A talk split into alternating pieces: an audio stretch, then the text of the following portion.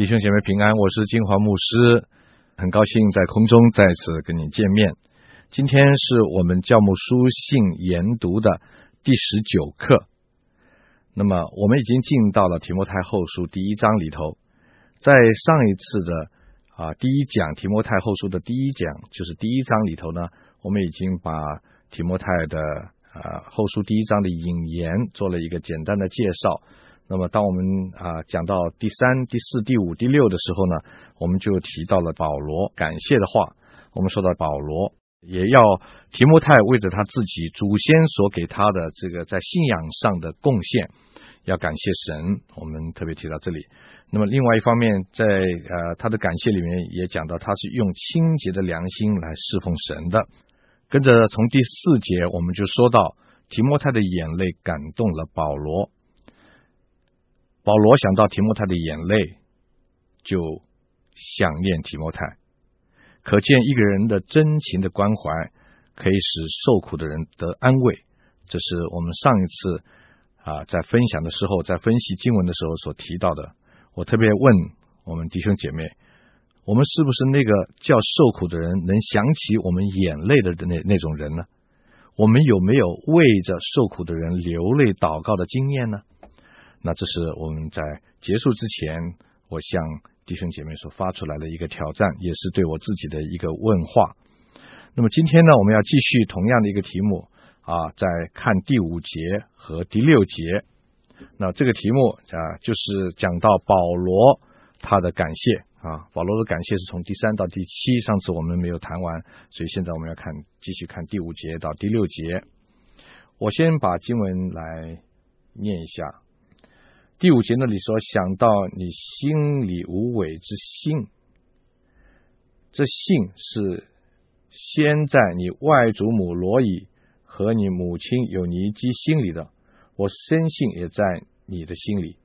为此，我提醒你，使你将神借我按手所给你的恩赐再如火眺望起来，因为神赐给我们不是胆怯的心，乃是刚强仁爱谨守的心。在这里呢。保罗提到的就是一个坚定的信心，一个坚定的信心，也同样的能够叫为信仰受苦的人得到安慰。这实在是一个典型传道人的心肠了。所以保罗他说他看到提摩太的无伪的信心，他就感谢神。他为提摩太先祖对神的信心，也同样的在。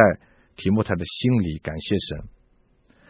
有很多时候，我们看到我们的信仰常常是只有一代，有的时候是两代，最多有时候三代。我们家是已经第四代了。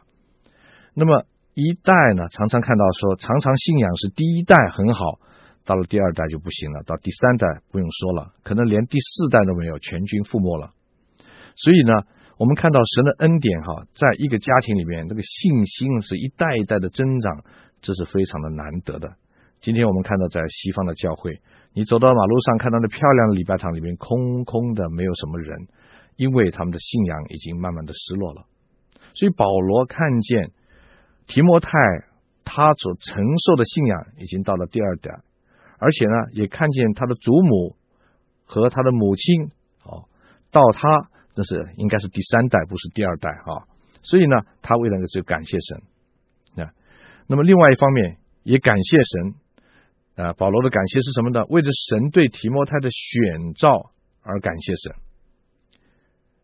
他提摩呃，保罗提醒提摩太不要忘记神的选召。首先这里又提到按手的事情，因为神借我按手所给你的恩赐再如火眺望起来。按手我们上次也提到。就是表明正式认同和接纳神的拣选。当我们按手在一个童工的身上的时候，一方面我们是奉神的名打发他、差派差派他；另外一方面，我们也是认同他。如果我们参考提摩太前书第四章十四节的时候，我们就知道提摩太是被教会正式任命的。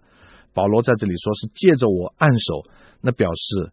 啊，不是只有保罗一个人，而是可能当时是由保罗代表了按手，而其实是在整个的一个团体中间对提摩太的一个认同跟授权。那另外一方面，按手也表示呢，他跟保罗建立起那个同工之间紧密的关系，无论对方发生什么样的事情，我都有一份，就是这个意思。好歹每一件每遭遇的每一件事情呢，都是有我们彼此的关系在里面。当提摩太按手的时候，这里经文也告诉我们说，他是有从神而来的预言和恩赐赐给他。那么以前我们也提到，啊，提摩太按手是有神的预言。那我们也讲到，提摩太按手有恩赐赐给他。保罗在这里就特别提到这个要恩赐如火挑旺起来。那这里没有提到，前面我们读到提摩太前书的时候，讲到提摩太按手的时候，有神的预言赐给他，那个预言到底是什么？没有提。那这里又看到他提到恩赐。到底是什么恩赐呢？也没有提，那么就不免让人就猜想了。哎呀，到底提摩太被按手、被神差派的时候，神给了他什么样的恩赐呢？从整个提摩太书信里面啊，从整个的圣经里面，好像你很难看到，嗯，提摩太有什么样的恩赐啊？那为什么在这里哈，我们看不到呢？我相信这是因为提摩太。熟悉这些经历，保罗不必一个个说啊、在什么时候按手给你什么样的什么样的恩赐，所以呢，很可惜呢，我们今天就在这个里边没有看见保罗强调。可是保罗说到按手赐给他的恩赐的时候，提摩太一定知道那是什么样的事情，是怎么一回事。提摩太得到的是什么样的恩赐？是神对他的预言是什么？只有提摩太知道，保罗知道。所以呢，既然是这样，圣经没有提到，我们也不便随便的推测到底这个恩赐和预言是什么。有很多时候，我们为自己的信仰哈，为了我们自己的信仰，常常哈预设立场，这是非常危险的。为了要在圣经里面能够找到证据解释我信的是对的，我就先根据我的立场来找圣经的根据，这是很可怕的。那么有人强调这个恩赐就是说方言，那你就好，你可以解释这是方言。有人说这个恩赐是治病，好，你就可以解释治病。有人说提摩太很会祷告，呃，我这个恩赐是我强调是教会要祷告，所以我就强解这是祷告，这是很可怕。这个叫做预设立场。所以我们在读圣经的时候不能预设立场，这是一个例子。圣经没有讲的不要猜，圣经没有讲的不要随便自己加上解释。我们只有凭信心接受，说在提摩太选召的时候，神被选神选召提摩太的时候呢，曾经有预言和恩赐赐给他，这就够了，没有必要去查究到底是什么样的恩赐，是什么样的预言，因为圣经没有提到他，所以我们没有权利来强加解释，这是一个解经的一个原则。何况我们也也没有必要去弄清楚，对不对？那跟呃我们认识这段圣经是没有关系的。那么接着呢，就是第七节，保罗在他的感谢里面啊说到的第七节，他说：“因为神赐给我们不是胆怯的心，乃是刚强仁爱谨守的心。”这里就讲到说，成熟的属灵品格是善用恩赐的动力，因为前面加了因为，因为哈。因为保罗说：“我按手所赐给你的恩赐，你要再如火挑旺起来。原因是什么？原因因为神已经赐给我们属灵的品格。这个属灵的品格，成熟的属灵品格，就是不是胆怯的，是勇敢的心，而且呢是刚强、仁爱、谨守的。那么这里就告诉我们一件事情，就是运用恩赐是非常重要。”恩赐是显于外面的，神透过这个恩赐，能够在我们的工作里面，外面让人家看见的。可是运用恩赐里面的动力是看不见的啊！这就是保罗说的仁爱、刚强、谨守、勇敢的心啊！保罗说：“提摩太，你不要冷淡，再一次的把这样子的热情。”运用恩赐的热情如火挑旺起来，是透过他内在属灵的品格来运用恩赐来服侍恩赐的。那么做这么说起来，恩赐的运用就很重要了。为什么呢？因为恩赐跟一个人属灵的品格有关系。我举个例子来说，火好不好？火很好，火点着了以后可以煮饭烧柴啊，那么可以啊做很多的用处。那可是如果火交给一个不成熟的孩子，你说好不好？这个孩子拿这个火可以去烧房子，可以酿成很大的灾害。这就是我用这个比喻说到，有很多人有属灵的恩赐，但是他属灵的内在的品格不能配合，以至于当他用这个恩赐的时候，就好像小孩子放火一样的，没有好好的运用火，一发不可收拾，产生很多的问题。所以当保罗提到说，你要把你所按手给你的恩赐，在如火挑旺起来的时候呢，他有个理由是什么呢？是因为你我我们有勇敢的心，我们有刚强仁爱谨守的心，我们有属灵的品格，我们可以好好的掌握神给我们的恩赐，可以好好的运用神给我们的恩赐。那内在属灵的品格是非常的重要。刚强就是勇敢，不懦弱。这个是提摩太以前最弱的一款，对不对？因为他的个性就是比较懦弱的。仁爱的心，就是这里的仁爱，就是神的爱，阿嘎佩，神这种有神品质的这种爱，是从神来的那种特有的这种品质。那么另外呢，就是谨守的心，谨守就是自我管理的能力。你看，运用恩赐需要有谨守的心，自我管理的能力。如果人追求外在的恩赐，却忽略内在品格作为运用恩赐的动力，他不但不能够发挥恩赐的目的，反而可能因为滥用恩赐、误用恩赐、骄傲，以至于绊倒很多的人。今天很多的教会深受其害啊，因为有那些有恩赐的人在教会里呢，就开始用他的恩赐啊。然后呢，恩赐是看得见的，所以很多人就说：“哇，他治病病好嘞，他祷告神听嘞，他会说方言呢，他会说预言呢。”每一个人都去啊崇崇拜他，每一个人都去跟随他，那么就把教会的领导就放在一边的时候，好像他没有用的样子啊。于是他自己啊，本人也很高兴，哇，你看我会这个，我会那个，就拼命的用恩赐，用恩赐。可是他不过是个属灵的硬汉。所以呢，因为这个缘故，造成教会很大的伤害，以至于到今天，很多的教会一谈到恩赐，脸都变色了啊！谈恩赐变色，不是谈虎变色啊！那其实这也是一种交往过正了，因为受过害了，怕了，少谈为妙。那我们应该怎么样来做呢？我们应该从信徒的灵命开始培养运用恩赐。换句话说，先从属灵的品格下手，才是最正确的做法。不要一味的就强调恩赐、追求恩赐，而是要鼓励信徒从自己生命的品格来开始培养自己运作神所给的恩赐的能力啊！当我看到有的人滥用恩赐的时候，搅乱神的家的时候，我就很清楚的知道一件事情。是那个人虽然有恩赐，但是缺乏内在属灵的品格来自我管理神所赐的恩赐，所以一看到教会的乱象，我就知道是什么原因。不是因为恩赐不好，而是因为那个用恩赐的人有问题。啊，这就是我们今天教会的问题。我们常常舍本逐末。我们不注意人的生命，我们却强求神要给我们很多的恩赐，这是很危险的。就好像小孩子给他火，放把火烧山一样，产生很大的问题。我们谈完了提摩太后书第一章的第一节到第七节，也就是引言和感谢的话以后呢，就知道从第八节开始就是进到了这一章的正题了。那这一章的正题呢，或者说我们是。提摩太后书这整卷的正题呢，是从第八节到第十节开始的。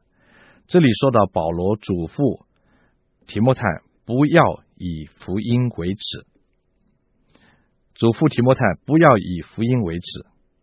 那么我们根据这一章，我们以前提过的说，这一章的主题就是在苦难里忠心，我们就知道这一段实在是这第一章的主要的内容。而第八节呢，你不要以给我们的主做见证为耻。那么这个不以福音为耻，不以为福音做见证为耻，这第八节应该说就是这一段的一个钥匙，开启这一段的钥匙。所以呢，我们就从羞耻这件事情先谈起。这个羞耻的感觉是怎么来的呢？啊，圣经上没有提哈，因为我们说的以不以福音为耻，你要知道维持维持什么事情嘛哈。那么羞耻的感觉怎么来的？我们可以想想。很可能是因为我们不能够接受眼前的这件事情，我们怕我们的信仰不被人认同，对不对哈？很多人因为怕信仰不被人认同，被人嘲笑，那就怎么样呢？吃饭的时候在公众面前不要祷告啊！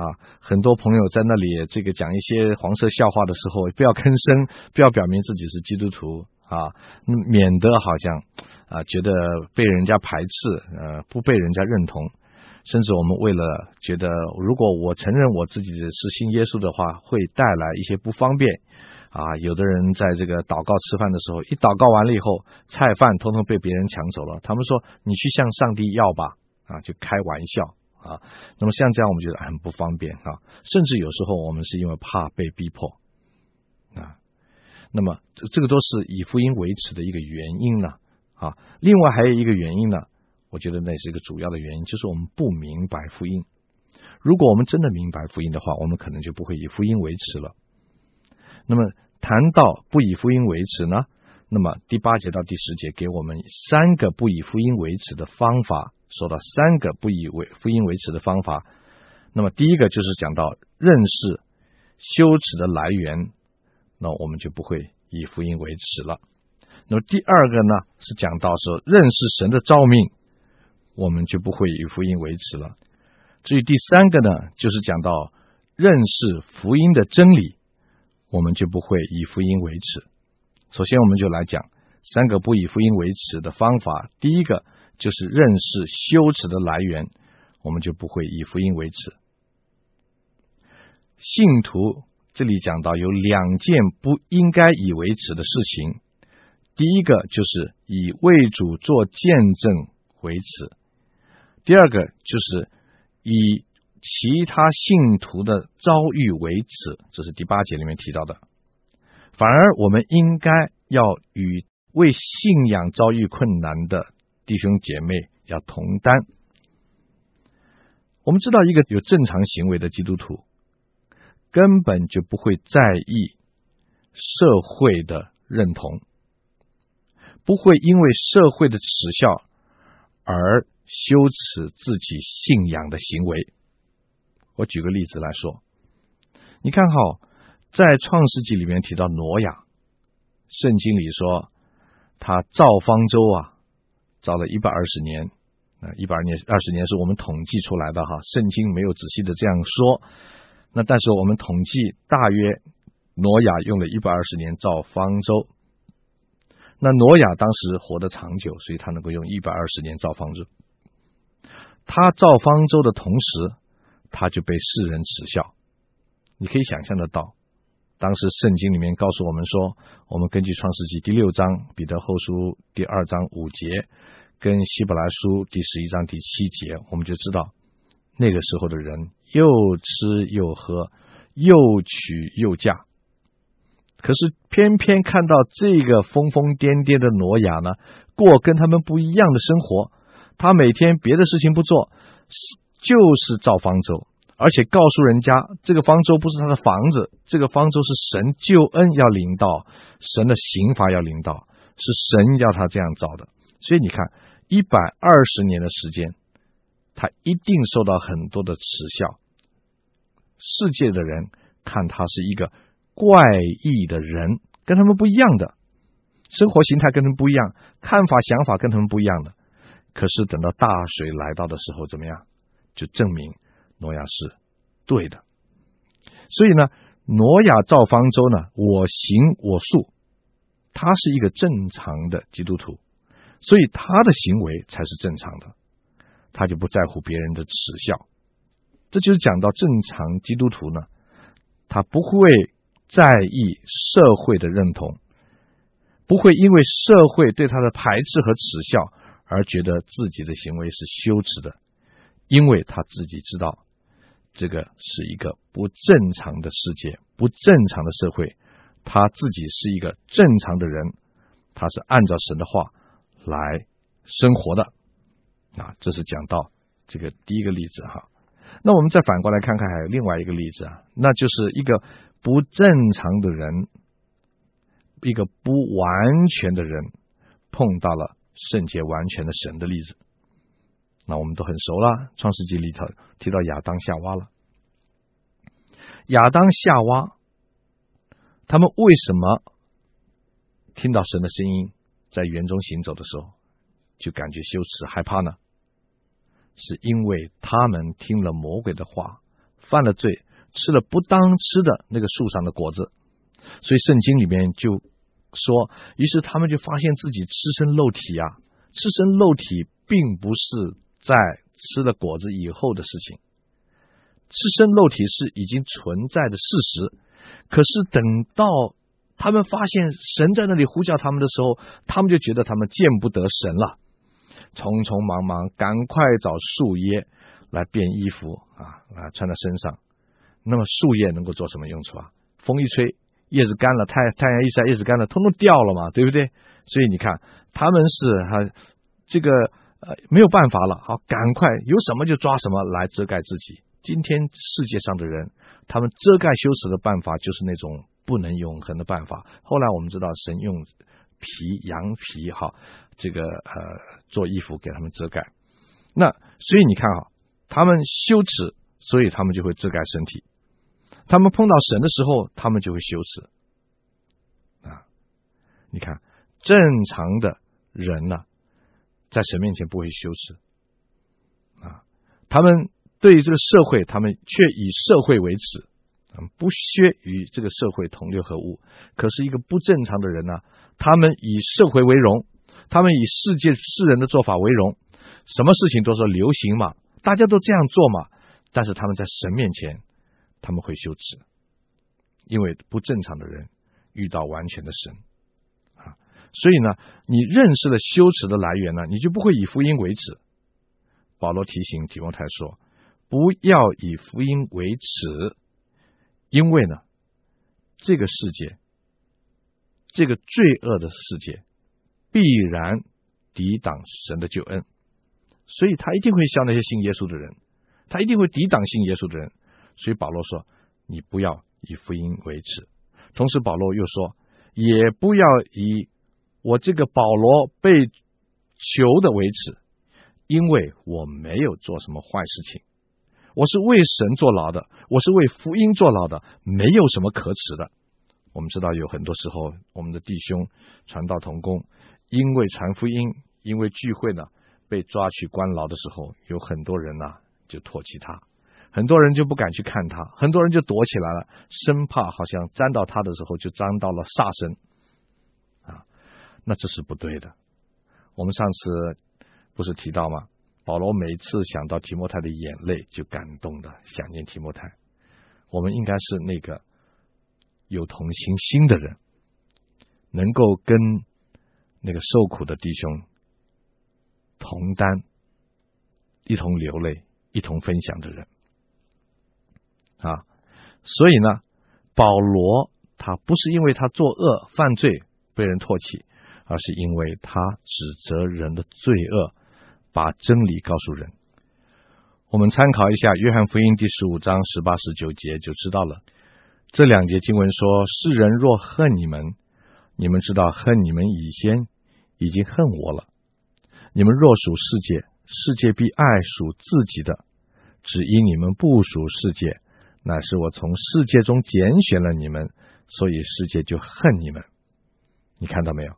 世界恨我们，是因为他们恨耶稣；我们被人恨恶，是因为我们是属耶稣的。只因为我们不属这个世界，所以呢，世界就恨我们。我们不属这个世界，这是我们不需要以福音维持的理由。我们应该以世界维持。啊，这是第一方面啊，讲到认识羞耻的来源，你就不会以福音维持了。那么第二方面，我们也看到哈，认识神的照命，我们就不会以福音维持。这是在第八节里面提到的话。你不要以给我们的主做见证为耻，也不要以我这为主被求的为耻，总要按神的能力与我为福音同受苦难。神救了我们，以圣召召我们，不是按我们的行为，那是按他的旨意和恩典。这里提到一件事情，就是神召了我们。神召了保罗，神召了提摩太，神召了我们每一个人啊，在这个啊第八节，其实在第八节的一开始啊一开头的地方哈，说你不要以给我们的主做见证为耻，那个前面其实有一个因此两个字，我们中文和合本的圣经没有把它翻出来，因此，因此是什么意思呢？因此就是说到。我现在所说的以下的这些事情呢，是跟前面有关的啊，因此啊，就是跟前面有关的。前面谈到了，就是保罗的信仰，提摩太的信仰，不是一代的，还有他们祖先所留下来的宝贵的信仰的遗产。不但是这样，而且呢，他们也有神的召命在他们的身上。所以，因此啊，不要以福音为耻。所以，认识神的召命，就不会以福音为耻的。保罗使徒的召命和他的信主有关的，提摩太也是这样子。提摩太信主是因为他家庭的影响，以至于他最后蒙召来服侍主。这不是出于一个人间的感情的问题哈，因为在提摩太后书第一章的前面哈，我们曾经提到。提摩太常常为保罗流泪，以至于保罗就想念提摩太。保罗在这里提到的就是说，这不是出于人间的感情，叫他不要以保罗为主被囚为耻，不要为福音维持。这不是出于一个个人的感情。我们信耶稣，我们同情一个人，不是因为我们跟那人的感情。保罗说，那是因为我们的主。第八节里面说，是我们的主。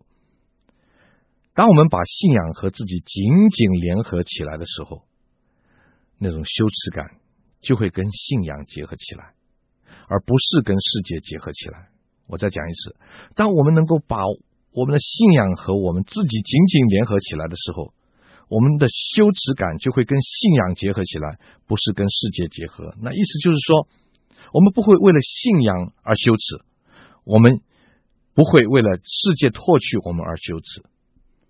啊我们不是把我们的羞耻感跟世界结合起来，世界嘲笑我们，我我们就觉得很不好意思了啊，我们就以为耻了。我们不会的，因为不以为耻这三个字啊，这四个字不以为耻这四个字，和提摩太后书二章十五节那里说到，你当竭力在神面前做一个无愧的工人，这无愧的两个字是同样的希腊文字。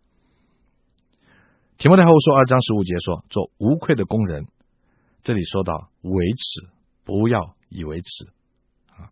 可见呢，在神面前的无愧，就是不要以福音为耻。一个人如果在世界啊，在世界面前无愧，那么你真是啊，就不会以这个世界为耻了，对不对？你反而会以福音为耻了，刚好相反的。所以你看哈。在神面前做一个无愧的人，也就是说到我们不以神、不以福音为耻啊，这是第八节里面提到的。因为时间的关系，我们必须停在这里。我们下次再继续从第八节往下再一起来查考。我们下次再见。